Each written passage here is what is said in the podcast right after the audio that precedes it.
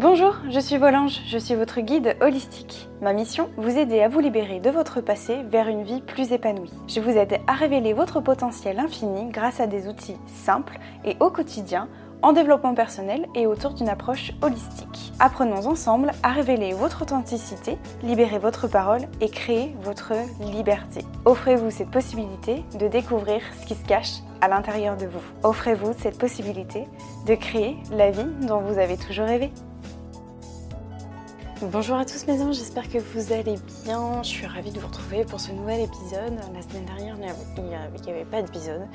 Euh, je pense que ça s'entendra encore un peu à ma voix. J'étais complètement aphone la semaine dernière. Donc voilà, plus de voix, plus aucun son. C'était fabuleux. Bref. Aujourd'hui, je suis ravie de vous retrouver pour un thème que je me suis rendu compte que j'avais pratiquement jamais abordé. Peut-être que vous en avez déjà entendu parler, mais je me suis rendu compte que j'en avais pas parlé en podcast en tout cas, de ce que c'est que le stress post-traumatique, comment est-ce qu'on peut l'identifier et surtout comment, alors sans libérer, mais plutôt mes conseils pour euh, arriver un petit peu à gérer entre guillemets ce stress post-traumatique. Voilà, voilà, un petit peu ce de quoi j'avais envie de vous parler aujourd'hui.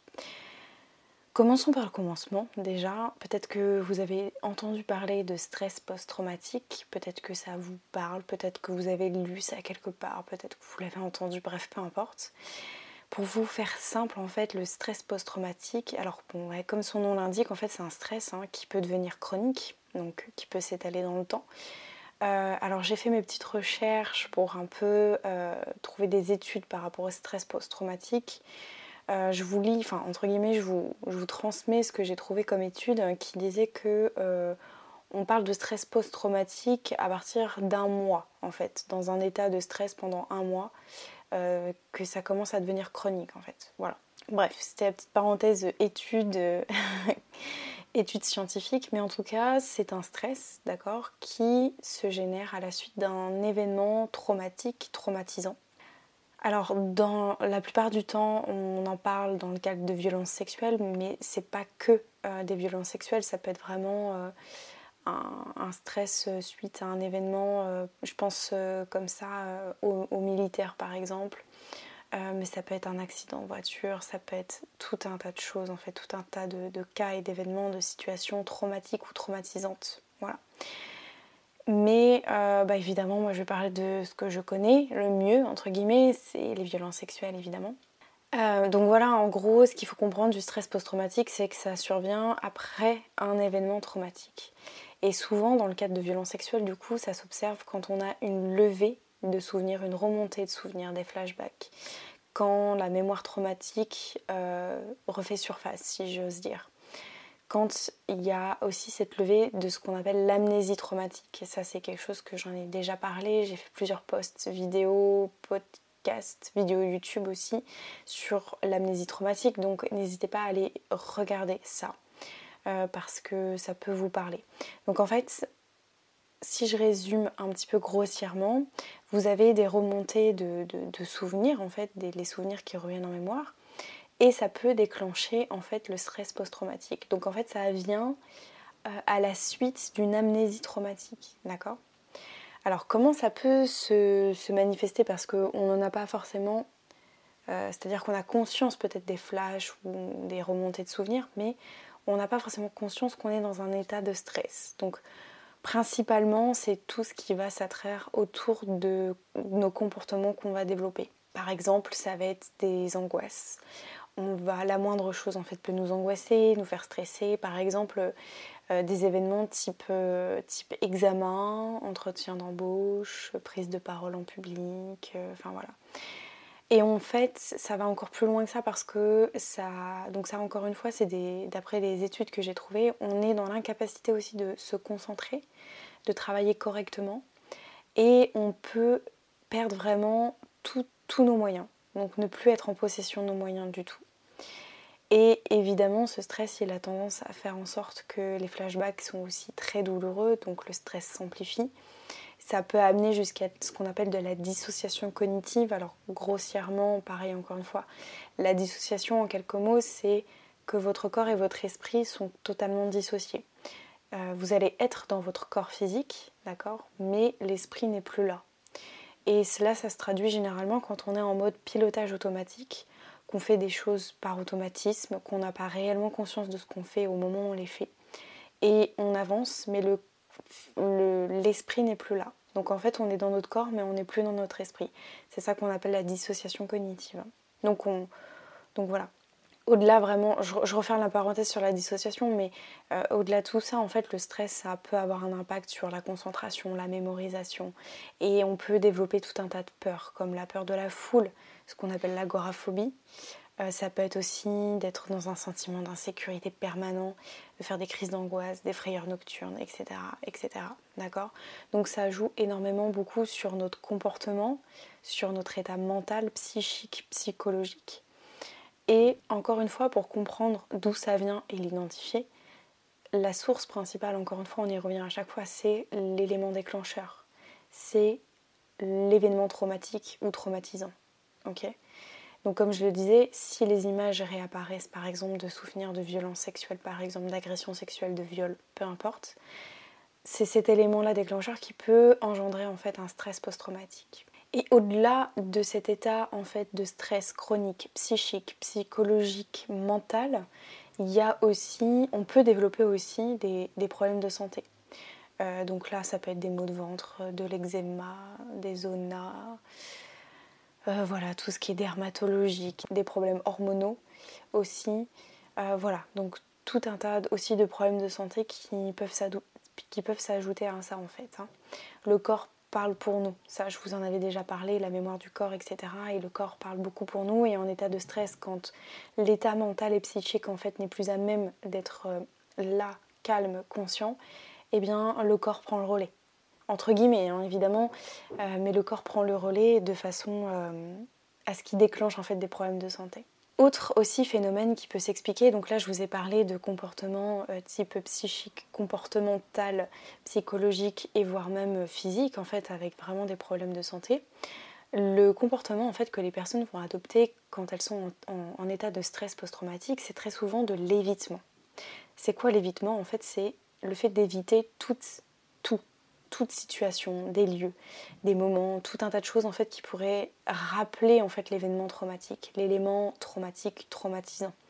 Donc ça va être d'éviter des lieux, euh, des, lieux précis, des moments, des situations.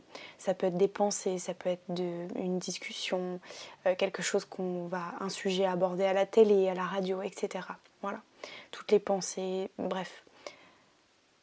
En fait, les personnes en, état de stress post-traumatique vont être vraiment dans la fuite, dans l'évitement, dans le contournement, dans le détournement de toutes les situations qui pourraient leur rappeler en fait la situation traumatique. Donc on est dans cet état de fuite, tout simplement, c'est humain de faire ça, d'accord? Je préfère vous rassurer, c'est humain parce que on cherche à se protéger. Quand on est face à des flashbacks, hein, ça je vous en avais fait un podcast aussi à ce sujet-là, quand on est face à des, remontées d'images, des flashbacks, euh, on est face à de l'incompréhension, de, de, de, non, c'est pas possible en fait, qu'est-ce que je suis en train de me souvenir, etc. Et donc on essaye d'oublier. On essaye de faire tout un tas de choses pour essayer de masquer, d'oublier, d'éviter en fait, de se protéger face à ces images-là parce qu'on ne sait pas quoi en faire. Et c'est humain, d'accord? Je préfère vous dire ça que c'est humain.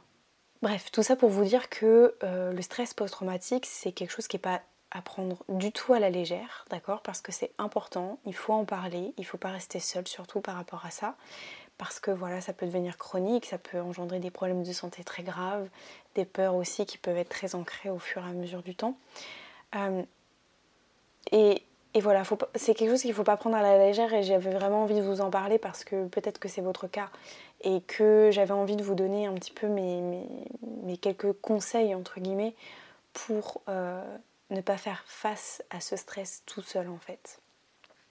Je fais une parenthèse avant de vous donner mes petits conseils en fait euh, parce que j'ai essayé d'analyser en fait dans mon passé si j'avais eu cet état de stress post-traumatique et oui, je l'ai eu euh, pour vous expliquer, en fait, donc on, fait un petit pas en arrière euh, courant euh, de mes 18 ans. je commençais déjà à cette époque-là à avoir des remontées d'images. Et lors de mes premières relations sexuelles, en fait, j'ai eu des remontées d'images, etc. Et ce que j'ai fait en fait, j'ai été vraiment dans l'évitement au début. Et je me souviens d'avoir été dans une relation avec un homme. Euh, alors ça duré trois mois, mais c'était trois mois où clairement j'ai qualifié ça de, crise d'adolescence. Pourquoi? Parce qu'en fait j'ai fait tout et n'importe quoi à ce moment-là. Été tout le temps en soirée, tous les soirs, tout le temps, tout le temps, tout le temps. Je buvais énormément d'alcool, beaucoup trop d'alcool. Je fumais aussi à ce moment-là. Euh, bref, tout un tas de choses en fait qui ont fait que j'essayais en fait d'oublier, d'effacer euh, de ma mémoire en fait ce qui, ce qui revenait par bride, d'accord? Je me suis pas souvenue de tout d'un coup, mais et je me souviens encore pas de tout d'un coup, mais euh, je me suis souvenue par bride et pour moi c'était impensable, inconcevable, c'était de l'ordre de l'inimaginable, comme je vous le dis souvent. Et du coup j'ai essayé de fuir ça, d'éviter tout ça. Et, j'ai fait tout et n'importe quoi, je me suis même mise en danger hein, à un certain moment. Donc voilà, je referme la parenthèse, mais du coup, c'était un état de stress post-traumatique, sans vous parler aussi des problèmes euh, hormonaux que j'ai eus, des problèmes de santé que ça m'a engendré, enfin bref, voilà. Donc je suis passée par là, et, euh, et du coup, j'avais envie de vous partager quelques conseils justement pour apprendre à gérer, entre guillemets, ce stress post-traumatique. La première chose pour moi qui est essentielle, c'est surtout de ne pas rester seul et d'en parler. Si vous avez des remontées d'images, si vous êtes face à un stress, surtout ne restez pas seul parce que on, a en fait des comportements qui sont démultipliés, on peut vite se mettre en danger ça peut être vite dangereux en fait. Donc surtout il ne faut pas rester seul, il faut en parler, parlez-en à quelqu'un de confiance. Parlez-en à un spécialiste, un thérapeute, un psychologue, psychiatre, la personne, le professionnel de votre choix. Ne restez pas seul par rapport à ça, d'accord? Moi ce que je vous recommande, alors je vous le dis en tant que thérapeute évidemment, en tant que mentor aussi et surtout, euh, c'est super de pouvoir partager son témoignage à quelqu'un de notre entourage, la famille, des amis, etc. Je pense que ça ne suffit pas euh, pour la simple et bonne raison que peut-être que ce que vous avez vécu, il ne faut pas l'oublier que c'est un crime ou un délit, que c'est grave aux yeux de la loi et que votre parole doit être entendue par un professionnel pour y donner le poids que ça doit avoir. Voilà. Après, ça n'engage que moi, vous en faites ce que vous voulez, mais je pense que c'est important d'en parler à quelqu'un du monde professionnel parce que c'est quelque chose de grave qui, nous est arrivé. D'accord? Donc ne restez pas seul et parlez-en. Ne restez pas dans ce stress post-traumatique tout seul. Faites-vous aider, ça c'est très important. Le deuxième euh, conseil que je pourrais vous donner, en fait, enfin, c'est plutôt de comprendre, c'est que le stress post-traumatique est extrêmement lié à nos émotions. Le stress c'est une émotion, alors c'est une multitude d'émotions, qu'on soit bien clair, le stress c'est euh, un panel d'émotions. Et donc le conseil que je pourrais vous donner, c'est justement de travailler sur cet impact émotionnel que ça a pu euh, générer en vous, que ça a pu créer. Sur justement euh, le fait d'apaiser les émotions, le flot d'émotions comme je l'aime bien l'appeler, travailler sur la mémoire émotionnelle, l'impact émotionnel que ça a. Alors pour ça, il y a énormément de contenu par rapport à ça. Moi, la première, c'est d'ailleurs la première chose sur laquelle moi j'ai travaillé, du coup. et c'est pour ça que j'ai créé un guide complet sur les émotions par rapport à ça. Donc, si jamais ça vous intéresse, n'hésitez pas à aller un petit peu regarder tout ça, si vous êtes un peu curieux. Mais j'ai fait aussi plein de podcasts qui sont gratuits aussi par rapport aux émotions, sur le fait de réguler, d'apaiser, etc.